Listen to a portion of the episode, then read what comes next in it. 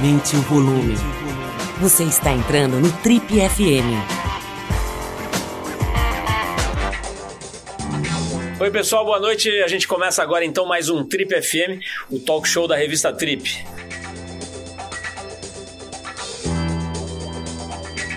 Uma boa parte das pessoas que a conhecem gostam de chamar a nossa entrevistada de uma cineasta genial. Já outras se referem a ela como uma das grandes mentes da publicidade brasileira. Bom, independente do papel que ela ocupe, do rótulo que a gente use para descrevê-la, uma coisa é absolutamente certa e precisa. Nossa entrevistada de hoje é uma diretora excepcional que deixou uma marca inegável no cenário recente do audiovisual brasileiro. Nascida em Porto Alegre na virada dos anos 60, ela traz consigo desde cedo um espírito bastante andrógeno, como ela mesma gosta de definir, um espírito não binário.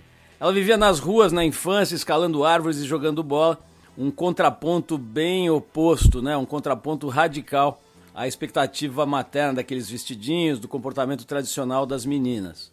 A trajetória profissional dela foi iniciada como estagiária na produção do filme As Filhas do Fogo, mas logo ela parte para Londres, onde aprimora sua habilidade na International Film School. A partir daí, essa artista notável trilha uma jornada cinematográfica muito relevante.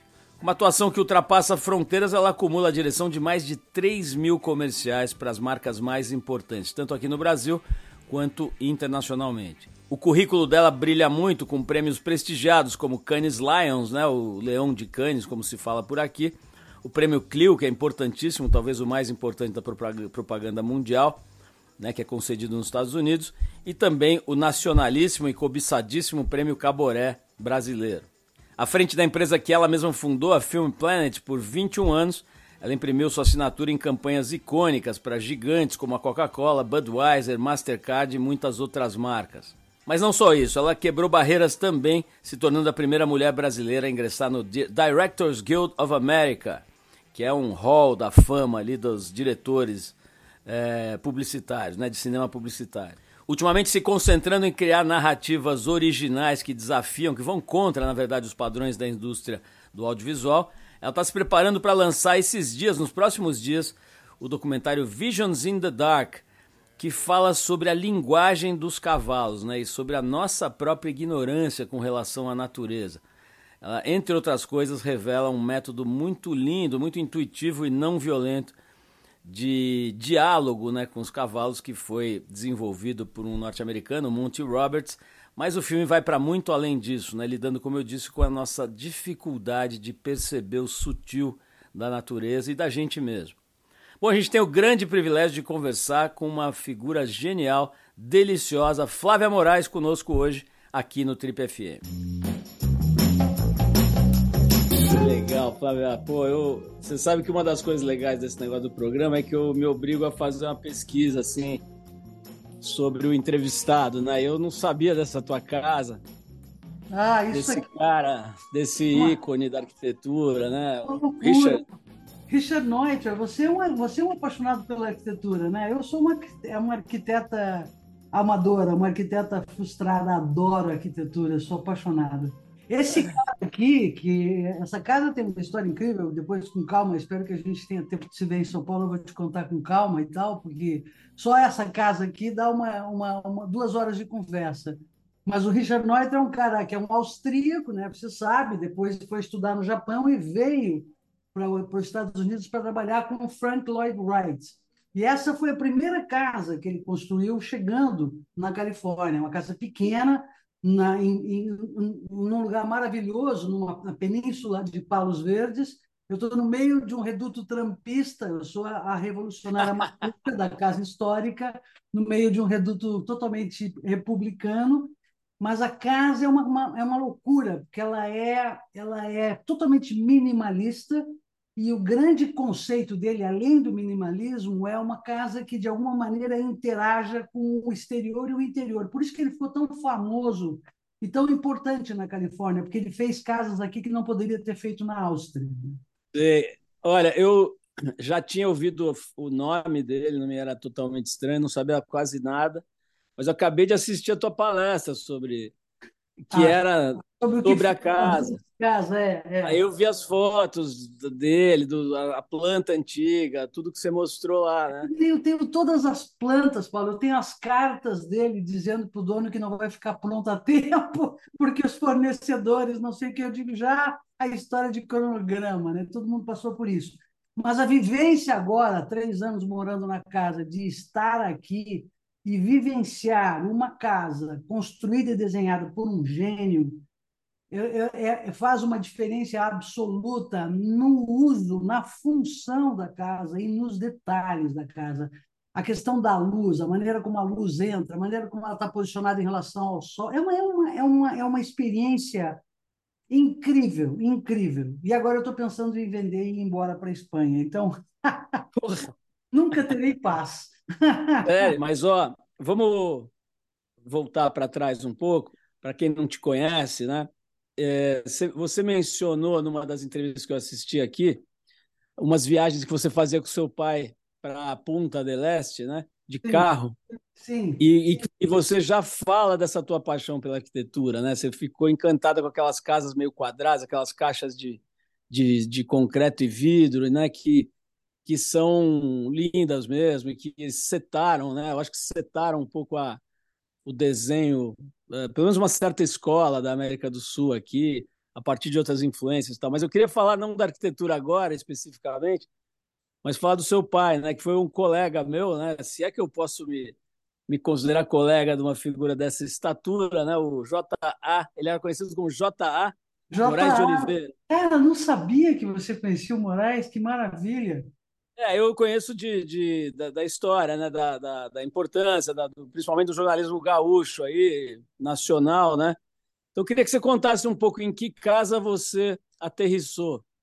Uh, na verdade, bom, enfim, meu pai, né, uma figura muito icônica na minha vida, porque é um cara que me ensinou a olhar para as coisas. É um cara que vinha do jornalismo, apaixonado por cinema, era crítico de cinema, escrevia um programa para a rádio, Rádio Universidade de Porto Alegre, sobre cinema. Eu me lembro, criança, dois, três anos, o som da máquina de escrever do cara escrevendo sobre cinema uma vez por semana, um programa que, que era semanal na rádio. E a gente, por conta desse programa, ele ia muito a Buenos Aires para poder assistir as estreias que não chegavam no Brasil. Né? Papai fez a, a entrevista do Brizola, da legalidade, ele trabalhava na Folha da Tarde, em São Paulo, e também fazia esse programa de, de, sobre cinema na, na, na rádio. Então, ele ia a Buenos Aires, o que, que ele fazia? Ele levava a família para o Uruguai, botava a gente numa cidadezinha no Uruguai, nas férias, no veraneio, e ia para Buenos Aires fazer a bagunça dele em Buenos Aires e deixava a gente na Imperiápolis, ali naquela região da Punta Bagena, toda aquela região de, de, do Uruguai. E eu me lembro muito do, do, impacto justamente dessa coisa da arquitetura modernista, que chegou na América Latina muito através do Uruguai, pela questão do dinheiro que ia para o Uruguai nessa época, né, que era um paraíso fiscal, enfim, ainda é, mas era muito mais na época, de ficar realmente fascinada com o diferente, com aquela casa que não tinha janela pequena, telhado né, de duas águas, a casa que você desenha na escola. Então, eh, eu, desde muito cedo, sem saber, eu, eu, eu me interessei muito pela arquitetura modernista. E essa casa é uma casa mid-century nata, assim, ela foi construída em 47 e a família mudou em 1950 para cá. Ela é parte daquela uh, grupos de casas que foi feito, que são o Case Study Houses, que é uma espécie de casa-cor que uma revista daqui de arquitetura e arte fez pós-guerra, convocando os arquitetos, os arquitetos mais novos na época a desenharem o que seria a nova casa americana, que deveria ser feita a partir de determinados critérios, né? basicamente modulares, usando determinados materiais, usando vidro, usando modulações, e que aí aparece Sarina, aparece Ray Charles Eames, aparece todo o mobiliário né, do, do modernista, do, do, da, da, madeira, uh, que, é, que é aquele compensado que o Charles Eames e a Ray criaram uma, uma técnica para fazer todas aquelas cadeiras que são curvas e que também vêm do pós-guerra porque eram fáceis de limpar e mais higiênicas. Então, enfim, nessa época, quer dizer, eu tinha, pô, nasci em 59, estamos falando dos anos 60, com aquele atraso que acontecia naquela época, essa onda toda de arquitetura, de mobiliário, estava chegando no, na América do Sul e chegava muito forte no Uruguai. Então, aí está a amarração toda do pai escrevendo e essa ligação e esse olho ah, curioso né, para a arquitetura.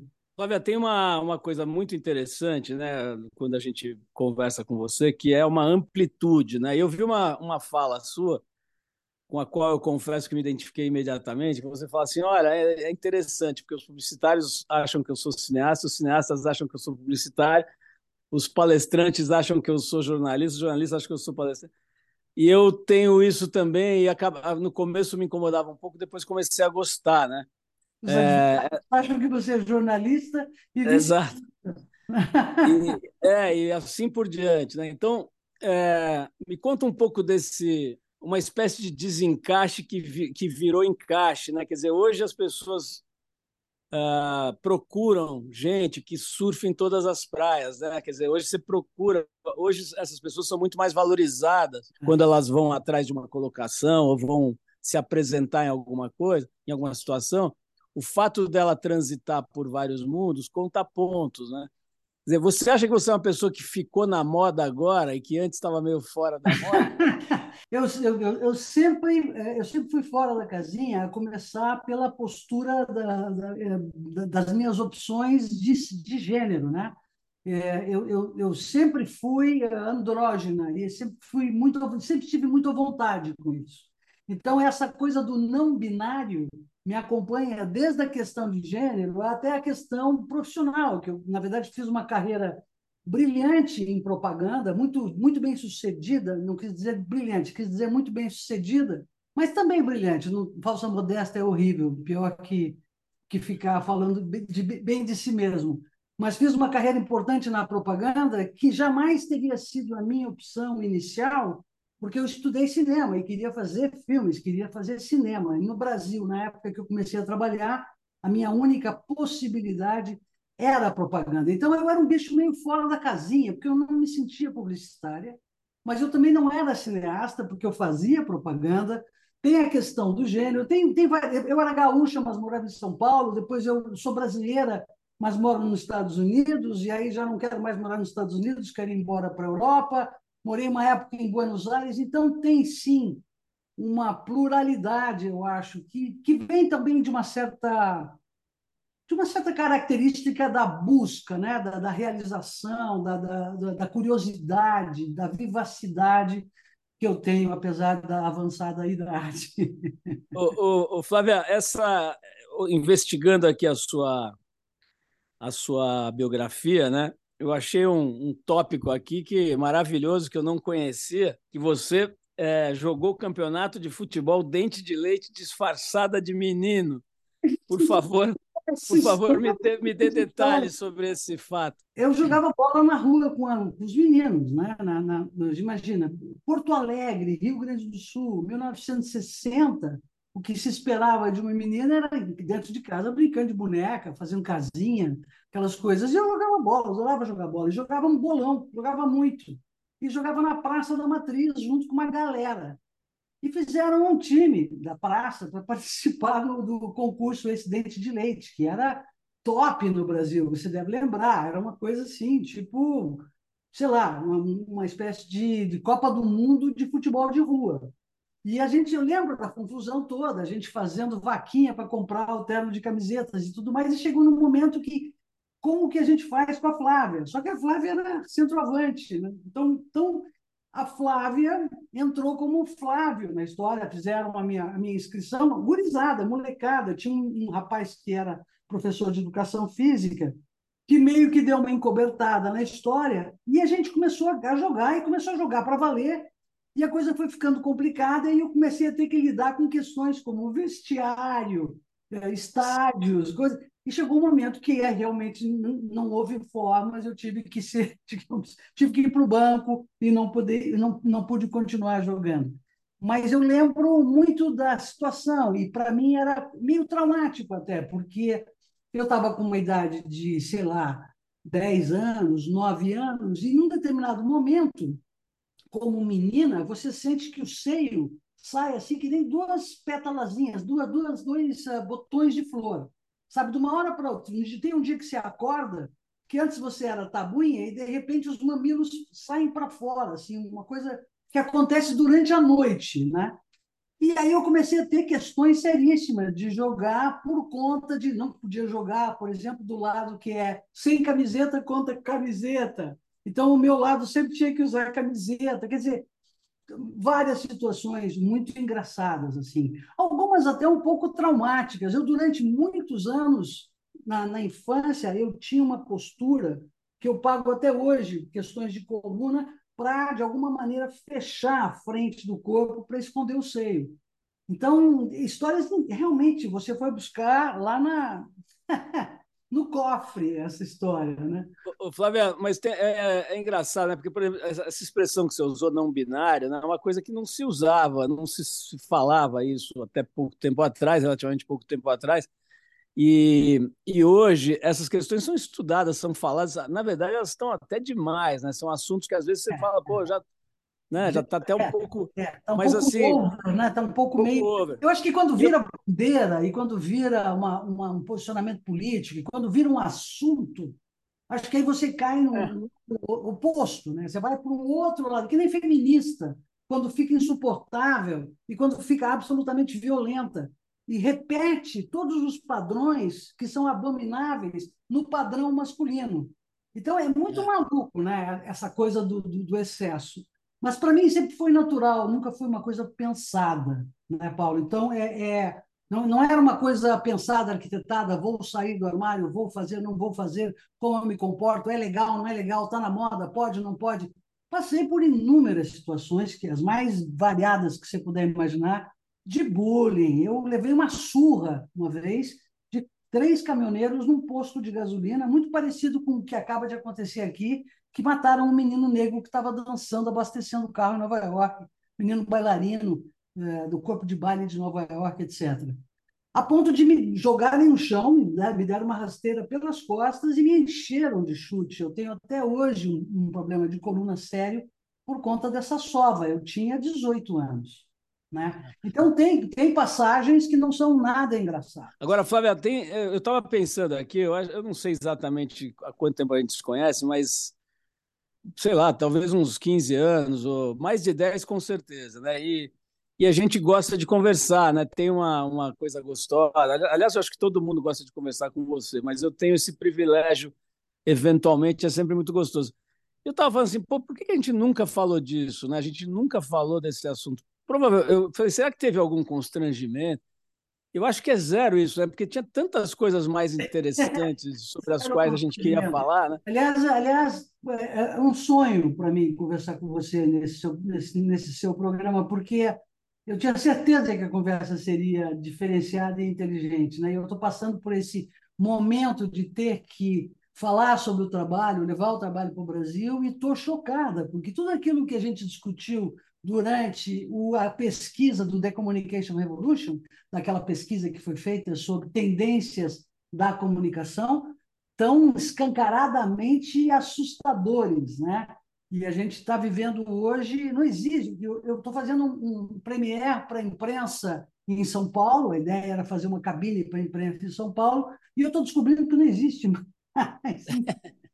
Então, não precisa fazer premiere para a imprensa. Isso existe no meu imaginário, que mudou completamente. O negócio hoje é rede social, é, é, é influencer, é pagar pela, pela resenha e pelo comentário, e a partir disso, inclusive, já comprometer qualquer coisa que é dito a partir de uma transação comercial sem a isenção, na verdade, de uma imprensa habilitada, capacitada, etc. Então, que né, a coisa aconteceu e está acontecendo dessa maneira, até por uma questão de sobrevivência dos profissionais. Né? Não precisamos nem entrar agora no que está acontecendo aqui com inteligência artificial e tudo mais. Mas não, nenhuma, nenhuma, nunca, jamais uma, um constrangimento para conversar com você sobre nenhuma Flávia, é, fiquei pensando também que eu me lembro, antes, acho que antes da gente se conhecer, você era muito famosa uma época aqui nesse universo da comunicação, né? Porque você estava fazendo esses filmes comerciais muito importantes. Na época a propaganda também tinha uma outra relevância na sociedade e tal. E aí você aparecia muito. Eu me lembro de, de olhar a sua figura nas fotos, né? com roupas que normalmente são associadas ao, ao vestuário masculino. Se eu, se eu, não me engano, você usava uns ternos, às vezes umas gravatas, e, é, e um cabelo curto e tal. E tinha uma figura exatamente, acho que o termo é esse, andrógena, né? muito interessante e, ao mesmo tempo, é, surpreendente, digamos, para a época. Né? Hoje, pô, tá, isso está totalmente absorvido, aceito, pelo menos nas camadas mais, vamos dizer, razoáveis da sociedade, né? Eu sei, mas e você já falou que era uma coisa muito natural e que foi assim porque tinha que ser assim. Mas me conta um pouco assim, como é que foi ser uma espécie de batedora, né? Assim, de, de, de ponteira de um movimento que agora está acontecendo 30 anos atrás. Você, você, tinha essa postura muito afirmativa de uma de um gênero, né? De um jeito de, de estar tá no mundo. É, eu acho que sim, acho que nunca foi um movimento, Paulo. Na verdade, assim, eu tenho 1,82m, sempre tive, fui atleta, joguei vôlei, basquete. Então, eu tenho uma figura grande, eu calço 41, quer dizer, mesmo que eu quisesse, é, eu jamais conseguiria me vestir em Porto Alegre ou em São Paulo, naquela época, com é, roupas muito delicadas, eventualmente. Então, a, a, a coisa da estética sempre me levou eu procurava, por exemplo, usar ternos que não tinham gola, eram, eram, eram, eram blazers cortados sem gola. Sempre tinha um detalhe que saía do extremo, uh, digamos, do estereótipo extremo do masculino e do estereótipo extremo do feminino. Mas era muito uma coisa de uh, como eu me sentia bem, eu filmava, eu trabalhava com câmeras pesadas, eu trabalhava, eu fazia reuniões, então tinha toda uma coisa também do que era funcional, não, não era um statement, né? era muito um, um produto do, da profissão, do, do, corpo, da criação, do buscar o diferente, talvez uma certa, um certo, uma certa, um certo olho já para aquilo que não é uh, igual a todo mundo, a mesma bolsa, a mesma roupa, o mesmo sapato, de procurar de certa forma uma identidade própria, né? Hoje eu não uso mais gravata, por exemplo. Mas, uh, mas enfim, mas eu, por exemplo, posso perfeitamente usar um blazer com uma, cal, uma calça indiana, entendeu? Com, com, com um sapato mais feminino. Quer dizer, eu, eu acho que estou mais, mais elaborada agora. Flávia, o que, que você foi pro... que, que você foi procurar nos Estados Unidos nos anos 90, né? O que, que você encontrou e o que está te te dando bode agora de querer sair dos Estados Unidos? Boa pergunta. Eu vim, eu vim para os Estados Unidos em função de ter mais oportunidades profissionais e me profissionalizar mais numa época em que, efetivamente, no, no Brasil, a gente trabalhava com a sucata dos equipamentos e com a sucata de, de toda a estrutura da indústria que me interessava.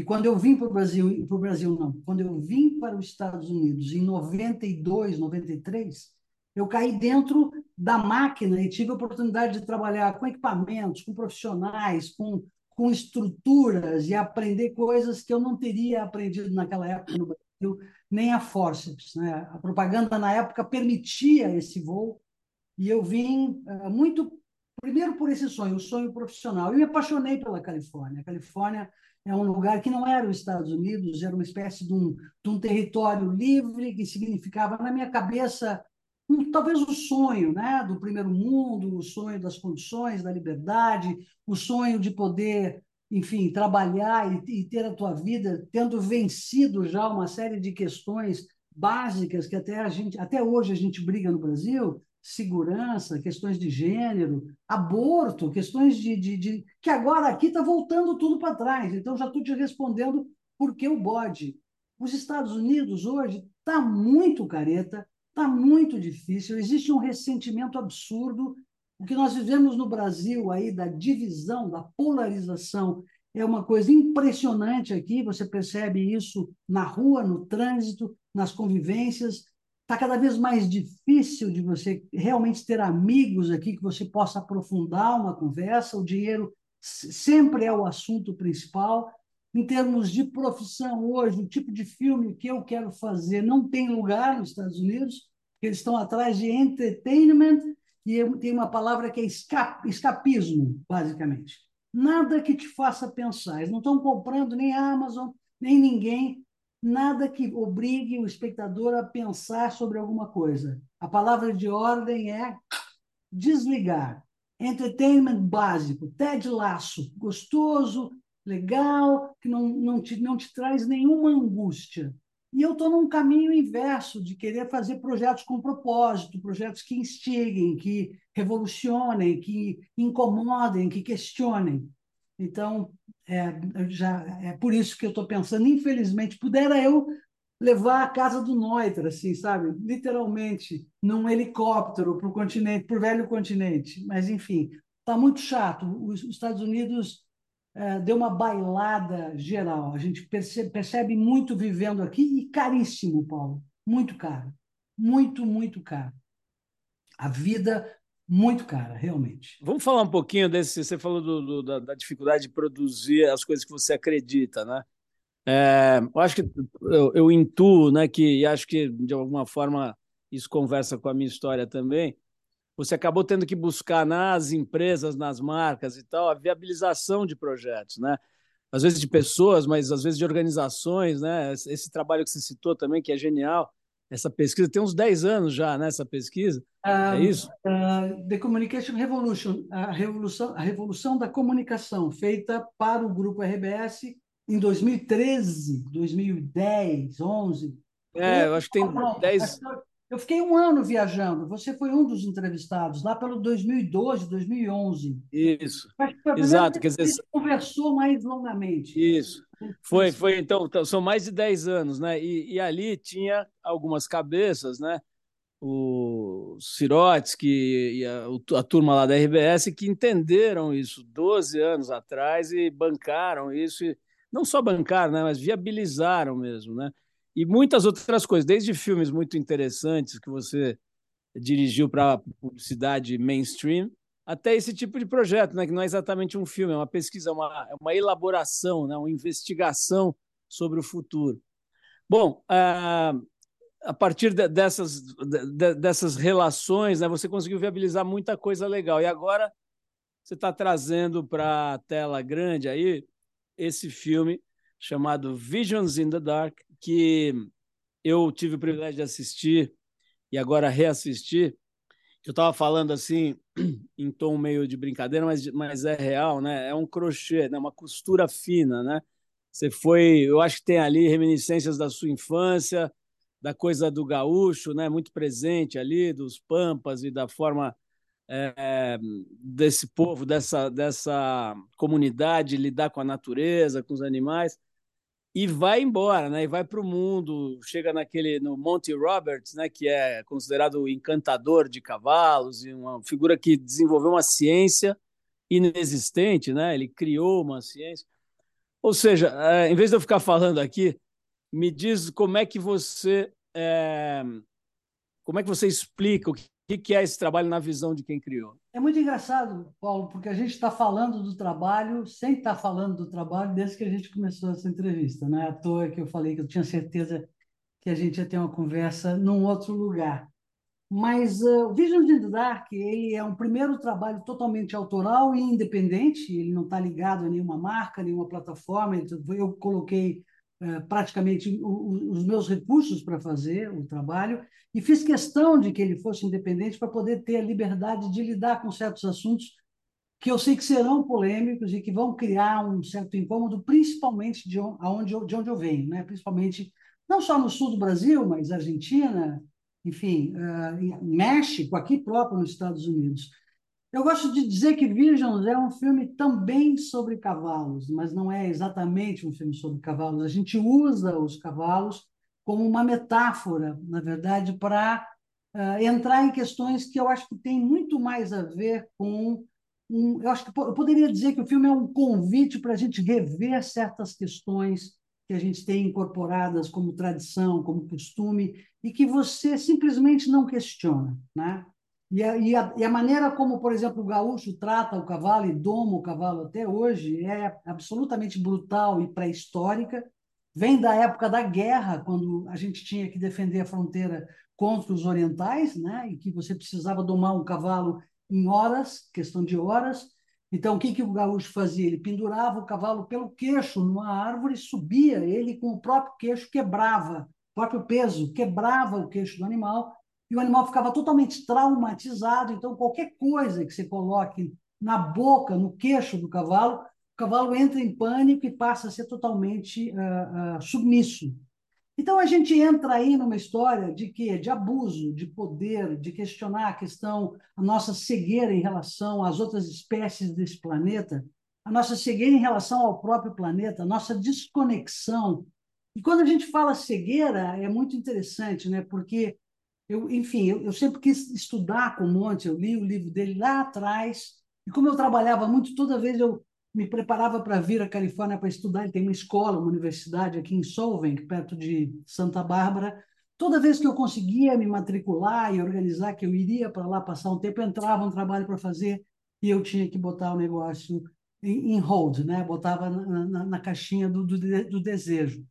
E quando eu vendi a produtora e resolvi vir para os Estados Unidos definitivamente e concentrar em, em fazer uma carreira autoral, eu interrompi durante um tempo a questão do trabalho e, e, fui de alguma maneira correr atrás de algumas coisas que eu tinha nessa caixinha da espera. E uma das coisas era estudar com ele. Então eu fui a Solvang para estudar e estudei lá, fiz três módulos de curso para lidar com o cavalo, para trabalhar com o cavalo e para principalmente entender e, e aprender essa linguagem de comunicação com o cavalo, que é simplesmente um idioma, é uma linguagem silenciosa, corporal, onde você consegue trabalhar com o cavalo e que é universal e que funciona em qualquer lugar do planeta. A gente comprova isso no filme. E, e, e foi muito interessante, porque quando eu cheguei, o Monte já estava parando de dar aulas, a família ficou sabendo que eu estava lá e que eu trabalhava com cinema, e eles me chamaram e perguntaram se eu queria dirigir um documentário sobre o Monte.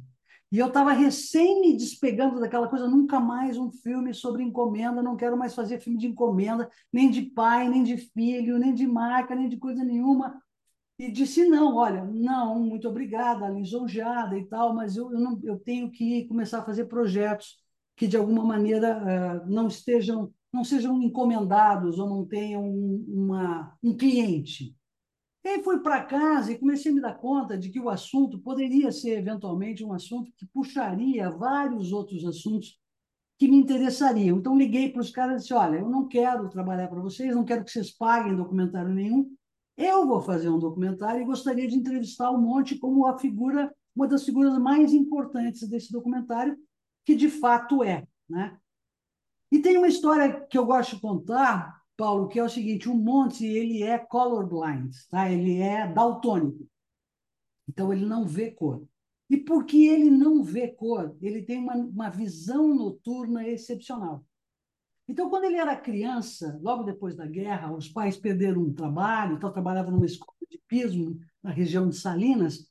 O pai, para conseguir ganhar dinheiro, trabalhava em Hollywood. O Monte fazia dublê para atrizes famosas, vestido com peruca e vestido, porque ele era adolescente, então ele fazia sempre a mocinha correndo cavalo e tal. Foi dublê de um monte de gente.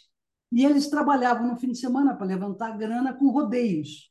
E na época, o pai e os, e os colegas, os amigos, os sócios, sei lá, os companheiros, iam para os desertos, de, de, acho que Nevada, principalmente Arizona, e faziam grandes emboscadas para os cavalos pegavam 40, 50, 60 cavalos e traziam cavalos totalmente chucros, ou seja, que nunca tinham contato, mustangues basicamente, que nunca tinham tido contato com pessoas para os rodeios. E dos 40, 50, 60, 30 iam depois do rodeio direto para o açougue, porque ficavam machucados, era uma, era uma, uma coisa muito violenta. E um monte, menino, ficou sempre muito impressionado com aquilo e mal impressionado com aquilo, e apaixonado que era por cavalos, começou a, de alguma maneira, eh, buscar formas de se relacionar com os cavalos que fossem diferentes dos, das usuais. Porque ele tinha uma visão noturna excepcional, quando todo mundo ia dormir, fechavam as barracas, apagavam a fogueira, um monte tinha um binóculo, ficava olhando a manada à distância.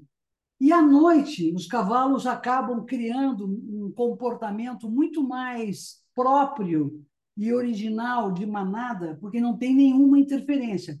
Eles se reúnem sempre de uma maneira que eles se protegem contra o predador.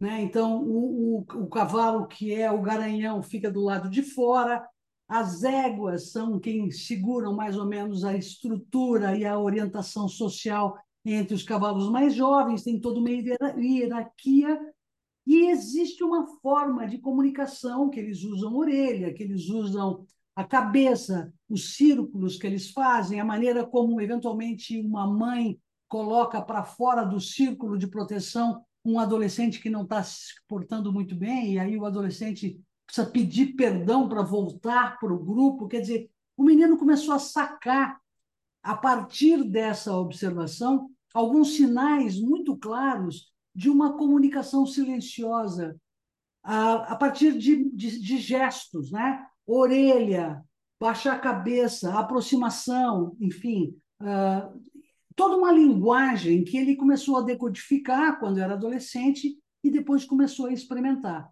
E que, que virou depois a técnica dele, chama-se ecos, de trabalhar com os cavalos sem nenhuma violência. E aí a história, na verdade, se, se é, é incrível, né? porque ele foi sócio do James Dean, que era para ser o sócio dele numa grande escola, o James Dean morreu quando estava indo para Salinas assinar um documento onde eles iam comprar uma terra. Depois ele conhece a rainha da Inglaterra. Montes teve uma vida incrível, uma história incrível. Depois ficou um pouco a história toda ficou um pouco americanizada, sabe? Virou aquela coisa meio Disneylândia. Hi, I'm Monty. Hello, welcome to my ranch, né? Ou aquela coisa meio a linguagem silenciosa de comunicação para executivos, a linguagem ah. silenciosa de comunicação dos cavalos para famílias. Aí, aí, aí realmente a coisa fica um pouco supermercado demais. Mas, efetivamente, o trabalho que ele faz com cavalos é impressionante. E a gente tem isso filmado no documentário. Muito difícil, muito difícil filmar com cavalos. Você imagina que o cavalo é presa, você levanta uma, uma folha de papel perto de um cavalo, ele já se, se né? Imagina chegar com uma equipe, com um técnico de som, com microfone, com boom, com um ator, quer dizer, foi todo um aprendizado para trabalhar, mas, uh, mas eu acho que essa ligação, e por isso a ideia da visão, né? por isso Visions in the Dark, por isso esse desejo, na verdade, de a partir dessa história trazer luz e trazer uma visão que, de alguma maneira, expande coisas que a gente pensa, faz e ainda pratica uh, por conta de tradição, por conta de cultura. E você imagina como que será a minha estreia em Porto Alegre. Eu vou entrar pela porta da frente, lá dos cinemas e institutos, e ser jogada pela porta dos fundos, com Humberto do pontapé Porque ainda por cima semana da Revolução Farroupilha e Expo Inter. Eu vou chegar lá nessa semana né, para mostrar o filme. Olha, mas é... Perdão, eu, eu arriscaria dizer que você dessa vez não será surrada no, no posto de gasolina ao lado do cinema, porque eu acho que você faz essa, esse contraponto, mas de uma forma muito delicada. Como, aliás, você, em geral, atua, né? com uma delicadeza, com uma sutileza, com, uma, com um sorriso, com uma inteligência. Então, a hora que você vê os gaúchos contando e vê, inclusive, essa técnica né, do quebra-queixo, tem tanta po poesia ali, tem tanta, né, uma, uma fotografia, uma música e, e, a própria a própria escuta desses personagens né, não é uma escuta armada, né, é uma escuta desarmada, né? Então eles falam sobre as tradições, sobre ter aprendido isso com o pai, sobre ter essa questão, o, o, o Peninha, né, o Eduardo Bueno, tem uma participação importante também, porque ele explica um pouco do ponto de vista histórico, da onde vem essa violência, né? essa coisa que você explicou também da guerra, de precisar domar um cavalo chucro em minutos. Enfim, mas o, o, ponto que eu acho interessante, além dessa coisa da sutileza, da beleza, da estética, né? da, da do cuidado, tem uma coisa que eu acho muito legal. Para mim, o filme é sobre a ignorância humana, né? É, na verdade, é sobre essa, é, essa coisa yin yang, né? os dois lados. Quer dizer, ao mesmo tempo que você tem um ser humano que é capaz de interpretar e de criar, de, de interpretar, de aprender e de traduzir uma linguagem, que é a linguagem que os cavalos usam para se comunicar, Quer dizer, isso é uma coisa assim absolutamente maravilhosa, né? Quer dizer, um ser humano consegue desvendar, né? Aquela, aquele segredo, aquele enigma, e aí ele difunde, dissemina. Ao mesmo tempo, você pode ver isso de um outro ângulo e dizer assim, pô, são, sei lá, quatro, cinco mil anos, não sei quantos mil anos que o ser humano interage com o cavalo, né? E passou a vida sem entender o que ele queria, o que ele estava falando, o que ele estava querendo dizer. Então, acho que é muito sobre a magia, né? a capacidade incalculável do ser humano de criar, e ao mesmo tempo, pô, a gente tá, foi para a Lua, criou a inteligência artificial, fez milhões de coisas e não entende um cavalo, né? Mas você fala de, você fala de ignorância e, e o meu approach é cegueira, né? É, é a coisa do, do, do da, da, própria, da própria máscara Sim. que a gente usa no cavalo para limitar a perspectiva e limitar a visão. E eu faço muita questão de, de mostrar. É engraçado, aqui nos Estados Unidos as pessoas ficam chocadíssimas com o filme. Está fazendo uma carreira muito boa na Europa, muitos prêmios, e aqui na América incomoda muito. Eles não gostam de ver aquela ovelha sendo carneada, eles não gostam de ver aquela paleta de ovelha que tem na Patagônia, na Cruzeta. Eles ficam. Quer dizer, e, e, e eu acho o seguinte: eu cresci nesse lugar, né? Eu cresci passando férias em fazendas e tudo mais. Existe ali ainda uma espécie de um, de um ritual que você, para pegar uma ovelha, você tem que sair a cavalo, você tem que cercar um, um, um, grupo de ovelhas, você tem que laçar a ovelha, você tem que botar a ovelha no cavalo, você tem que pendurar a ovelha. Aí você corta a ovelha de uma maneira que, que ela sinta o menos possível. Depois, cada pedaço daquela ovelha é distribuído entre as pessoas daquela fazenda, o pelego vai ser usado para esquentar alguém. Quer dizer, ainda existe uma delicadeza. E hoje, na verdade, a gente pode entrar na história do veganismo e tudo mais. A gente tem, inclusive, agora uma conversa com Ampeta, de Londres, que está entrando para colocar uma, uma. meio que dar um endosso para o filme em relação à questão do abuso animal, do abuso com os animais. Eu não sou uh, vegetariana vegana, eu sou um pouco vegetariana. Para gaúcha, eu sou extremamente vegetariana, não como carne nem nada disso, mas é, é muito vem desse projeto também de ter trabalhado com bicho, de ter filmado Visions. Hoje é muito difícil para mim poder sentar e comer um bife, por exemplo, não consigo mais, né? Mas o que eu estava querendo dizer é o seguinte: Existe uma, uma, uma, uma, uma particularidade bem interessante sobre esse trabalho, Paulo, que é a seguinte: eu fiz questão de mostrar que os gaúchos adoram os seus cavalos, veneram os seus cavalos, cantam os seus cavalos, dizem poesia para os seus cavalos. Existe um amor que é inegável, mas existe uma ignorância por conta daquilo que está posto. Eu aprendi que um cavalo se trata com firmeza e violência, mostra quem é que manda. Do meu bisavô, que ensinou meu avô, que ensinou o tataravô, que ensinou o avô, que ensinou o avô, o pai que ensinou o filho, que ensinou o neto e que vai adiante. E não existe um questionamento. Aquela sequência toda do rodeio, aquele rodeio acontece todo fim de semana em todo o Brasil, na Argentina, no Uruguai, na América, no México é de uma brutalidade. O que, que a gente fez ali? Nada a não ser enquadrar apenas o cavalo, então você não vê o showman em cima se exibindo, e trabalhar com uma câmera em altíssima velocidade, porque aí você consegue perceber a violência que é. Né? Eu acho que existe, na verdade, uma ignorância muito grande sobre esse assunto e sobre outros vários. Então, quando você fala em ignorância, está totalmente, né, exatamente é disso que se trata. E não tem aqui uma, ah, vamos, vamos esclarecer os ignorantes, não é isso.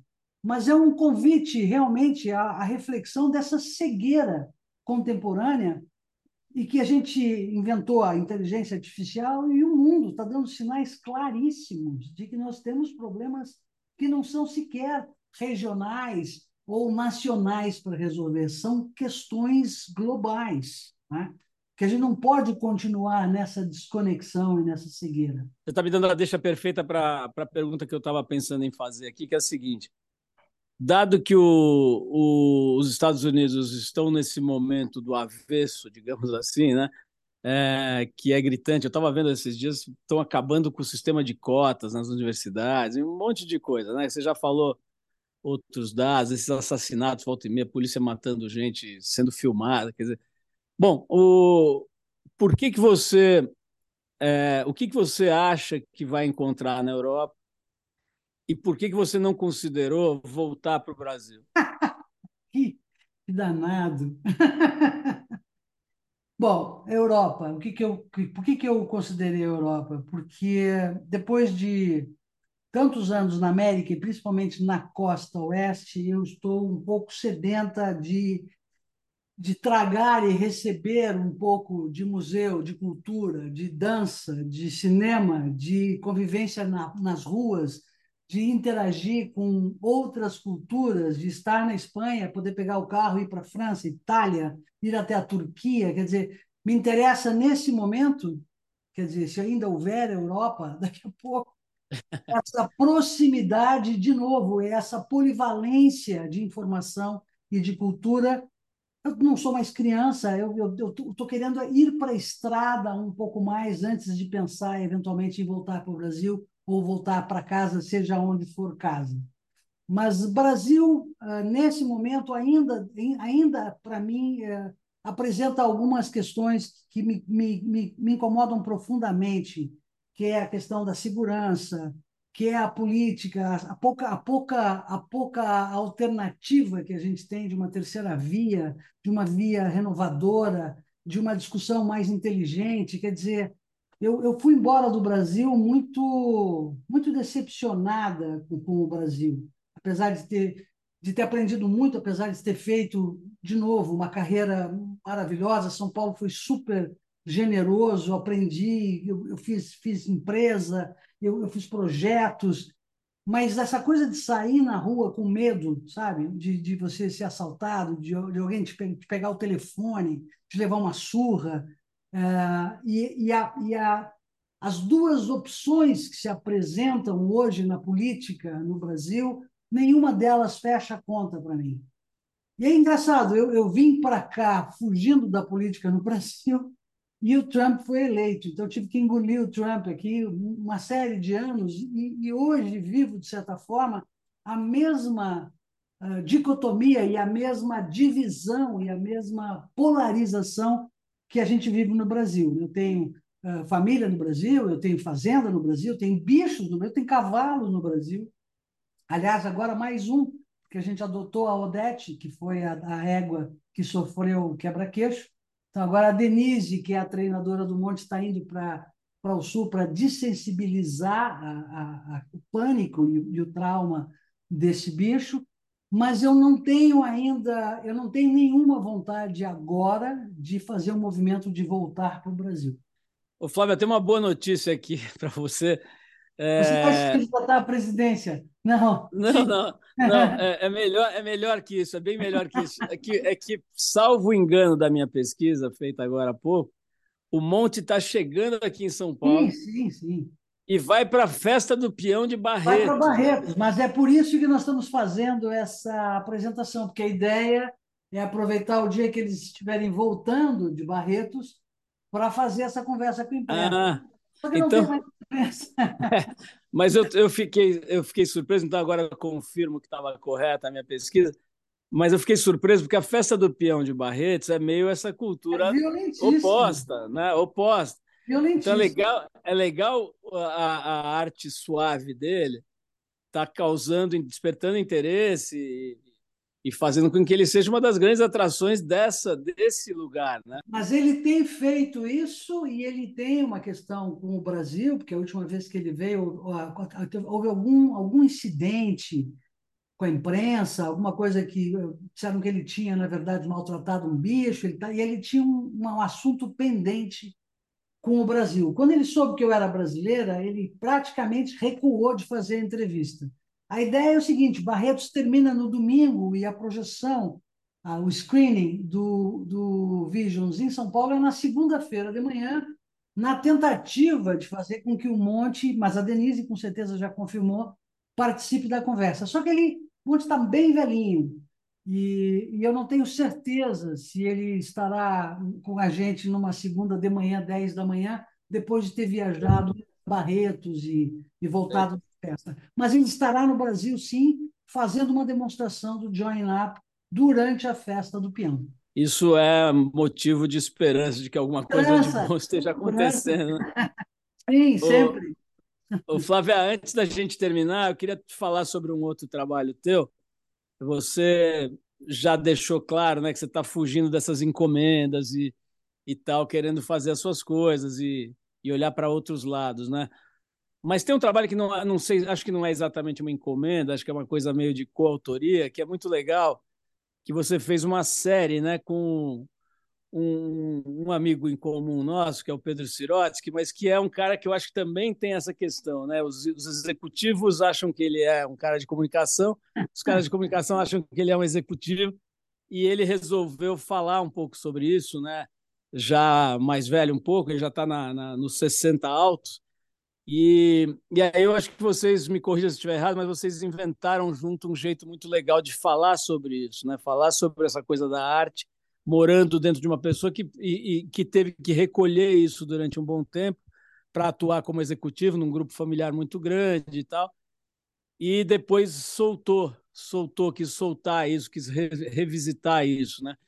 É, a, a, primeira série chama-se The Dreamer, está em várias plataformas por aí, e agora vem uma Mr. outra, Mr. né? Dreamer, Mr. Dreamer. Ah, desculpa, desculpa, Mr. Dreamer. E agora vem uma espécie de segundo tempo. Aí eu queria que você falasse um pouquinho disso. Aliás, é, é maravilhoso Paulo, porque eu estou é, num momento muito produtivo. Eu estou terminando também um documentário sobre o Milton Nascimento, sobre a última, a última turnê do Milton. E eu acompanhei a turnê dele desde a Europa, depois Estados Unidos e Brasil. Terminamos com quase 80 horas de, de, de material, um trabalho impressionante. assim. Depois eu te conto um pouco mais, porque uma, o documentário é, na verdade, a gente tentando entender quem é esse cara que tem essa obra e que é respeitado no mundo inteiro. E, e, é muito bonito, porque, na verdade, o documentário, num determinado momento, vira e a gente entende que o Milton é o retrato do Brasil, que é inexplicável. Né? E, e ainda assim é, o, é, é, a potência que é. E além do, do, do documentário do Bituca, que eu estou levando agora para o Rio para apresentar para ele, que eu na verdade, fui eh, convidada para fazer o filme, sou, sou produtora executiva do filme também, e estou com um problema seríssimo, porque eu fiz dois filmes, eu não consigo baixar de duas horas e meia de material, muito material, e um material histórico, assim, uma coisa impressionante, Paulo. Eu entrava aqui e abria a câmera no, no Town Hall, por exemplo, em Nova York, e vinha uh, Steve Jordan, uh, Herbie Hancock, uh, Spike Lee, as pessoas querendo participar, querendo falar. É uma coisa é. impressionante a capacidade dele de catalisar figuras e a força dele. A gente não imagina a força dele fora do Brasil. Estive com ele com o Wayne Shorter, a última entrevista do Wayne Shorter foi para esse documentário. Então, estou terminando esse documentário que está tá, assim, a ponto de bala agora para a gente discutir, que acho que vai virar uma série. E uh, estou fazendo com o Pedro, que fez o Mr. Dreamer, que tem essa história que você mencionou, um cara que, de alguma, de alguma maneira, quando era jovem, ele trabalhava com música e tinha um programa chamado Transação, que era sobre música, que falava de rock and roll, numa época que não existia MTV, numa época que não existia uh, internet, ele trazia pedaços de filme de Nova York, graças aos comissários da Varig, quer dizer, uma coisa totalmente uh, inovadora né? E, e, e, fora da casinha, até que o pai, que é o dono de uma grande empresa de, de, de mídia, chama e diz: Olha, chega dessa festa aí, vem ajudar aqui a gente a fazer a empresa da família. E o Pedro retoma a sua história com música depois de 40 anos, como se fosse os 40 anos do povo de Israel, né, atravessando o deserto e faz o documentário Mr. Dreamer, que é a história dele, contando a história dele e também manifestando um pouco a curiosidade dele sobre o que faz hoje o garoto que tinha a idade que ele tinha quando ele fazia esse programa Transação. E, de alguma maneira, incentivando as pessoas a não abandonarem os seus sonhos. Obviamente, o Pedro ficou picado com o negócio de conteúdo, quer mais, E como o Transação está fazendo 50 anos, ele decidiu fazer, na verdade, voltar a entrevistar todos os caras que ele entrevistou quando estavam começando carreira. Então, nós estamos fazendo quase uma enciclopédia da música popular brasileira, chegando aos 80. Eu estou ficando expert de filmar velhinho de 80. Porque o Milton está com 80, Caetano está com 80, Gil está com 80, todo mundo está com 80 anos. E aí, no meio do caminho, a gente entendeu que, na verdade, era uma série sobre tempo e que não teria sentido ouvir só essa geração, que era muito importante ouvir também a geração que está entrando agora, e aí misturam-se as duas questões. Então, a gente está já com 30 entrevistas realizadas e tentando entender como amarrar esse negócio. Então, é bastante movimento por aqui.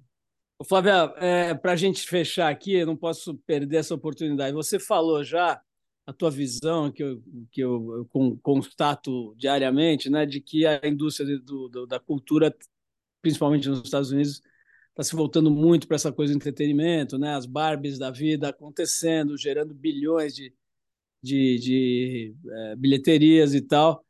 E essas obras um pouco mais enredadas, um pouco mais sofisticadas e tal, parecem estar menos no campo do interesse do, do dinheiro, do capital, né? Mesmo assim, tem muita coisa legal acontecendo, tem muita coisa legal sendo produzida. Então, a minha pergunta é a seguinte: se você tivesse que indicar uma série dessas que te tocou, que você curtiu, que você está curtindo e tal, o que, que, o que, que você considera que merece ser visto? Eu vou, parece meio que chovendo molhado, mas eu vou indicar Transparent, da Amazon que é uma série que fala de gêneros, é, tem virou musical aqui também. É uma série que já tem três, quatro anos. Acabou, na verdade, porque deu um escândalo daqueles típicos de casting americano. Alguém comeu alguém e deu uma confusão e tiveram que tirar a série do ar. Mas, principalmente, a primeira temporada é maravilhosa a história de um professor judeu de 60 e poucos anos já com os filhos criados, com netos, separados da mulher, que resolve se assumir e fazer uh, a sua transição, né? basicamente passa a ser trans. E é maravilhoso o título, né? Porque transparent vem de transparente e também de parente trans, né? E, e, é maravilhoso, porque se passa na Califórnia, os personagens são muito ricos, e o fato desse pai de alguma maneira, olhar para a sua sexualidade, olhar para o seu gênero e assumir né, a história dele, cria um espaço para que todos os filhos e as famílias, a família inteira, de alguma maneira, olhe para as suas questões fora do armário.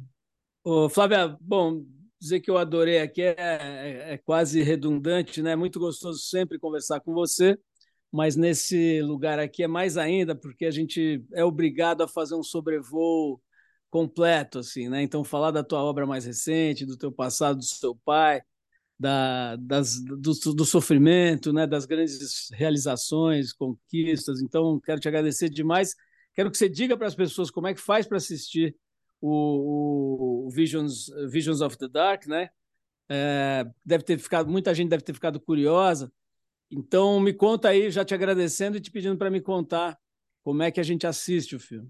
A gente está indo para o Brasil para conversar com plataformas e para tentar entender qual a maneira desse filme. Primeiro, minimamente pagar a conta. Não, não precisa, não, não tenho nenhuma expectativa de ganhar dinheiro com ele, mas se ele pagar a conta, dá para fazer o próximo mas a, a, tendência é a gente agora, com essas exibições, são exibições de cabine, a princípio, no primeiro momento, e em Porto Alegre a gente já está conversando com um grande shopping para fazer uma exibição para público, em São Paulo, a princípio, uma exibição de cabine para convidados de imprensa, e para exibidores e para pessoas que eventualmente possam ter interesse em, de alguma maneira, viabilizar uh, a, a, exibição desse filme em alguma plataforma brasileira.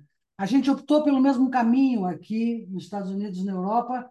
A gente ah, foi primeiro para os festivais para mostrar o filme, eh, tentar criar um pouquinho de reconhecimento, tração, prêmios, e agora começa a receber, estamos começando a receber contatos e, e pessoas interessadas em exibir o filme na Escandinávia, na Europa, na Austrália, no Japão, que acaba, o filme independente, acaba que regionalmente, se você divide em regiões, acaba sendo um negócio melhor. Então, ainda não tenho, prometo para você que assim que eu fechar exatamente onde ele estará no Brasil, eu te aviso. Em Porto Alegre, eu sei que o seu programa é, é, é, é assistido não só em São Paulo, em Porto Alegre, nós estamos armando uma, uma, uma sessão aberta para público, num grande cinema com, com bilheteria revertida para uma ONG chamada Pé de Chulé, que recolhe cavalos que são abandonados nas ruas de Porto Alegre e mandam para Uruguai, onde eles são abatidos em açougue. Então, enfim, tem uma. Hoje eu estava gravando, uh, testando o texto do Milton, e num determinado momento, enlouquecida com o negócio de viagem, lançamento, terminando o documentário do Milton, cansada, ansiosa também para conversar com você, tem um momento do texto que fala assim: por que, que a gente faz música? Por que, que a gente escreve? Por que, que a gente faz filme? Porque parece que a conta não fecha às vezes, né? E a resposta é porque a arte revoluciona. E aí a gente se dá conta que a gente é revolucionário e eu sou revolucionária no sangue, sempre. Não por ser gaúcha, mas por, porque sim, não sei. Alguma questão karmática. Então, isso faz sentido. E, e, e é isso. Eu espero que. A, a, isso para dizer o seguinte: que, que a, grande, a grande motivação é que Vision seja visto pelo maior número de pessoas possível, para que ele tenha o impacto que a gente gostaria que ele, que ele, que ele venha a ter, o impacto que a gente gostaria, no sentido de ajudar um pouquinho né, a, a ir transformando certas coisas. Fábio, brigadíssimo. Olha, se, se alguém tinha alguma dúvida de que a gente é da mesma enfermaria, hoje essas dúvidas foram dissipadas, né? Acho que a identificação é enorme. Parabéns aí pela tua obra toda de tantos anos na carreira super profícua e longeva e que está no auge, né? Muita coisa que você falou. Pô, essa do Milton Nascimento eu nem sabia, imagino como, como deve estar tá sendo legal. Eu fui ao último show dele aqui em São Paulo, naquela né? coisa, quase uma devoção, né? Cônico, né, cara? Parece uma coisa, é uma. É, o Milton realmente, a, a conclusão que a gente chega é que não tem explicação, que a única explicação para o Milton é que ele é o retrato do Brasil profundo. Total. Parabéns, então, Flávia. Obrigado mais uma vez pelo papo. Paulinho, querido, um carinho enorme por você. Adorei conversar. Você ouviu mais uma edição do Trip FM, uma produção da Trip no ar há mais de 37 anos. Direção e apresentação, Paulo Lima. Produção, roteiro e edição, Adriano Conter. Se você quiser ouvir outras entrevistas das edições anteriores do programa, é só acessar o tripfm.com.br. Ou também pode procurar a gente na plataforma digital onde você costuma ouvir seus podcasts preferidos. A gente está em todas, Deezer, Spotify e outras. Semana que vem a gente volta com mais uma conversa boa aqui no Trip FM. Abração e até lá!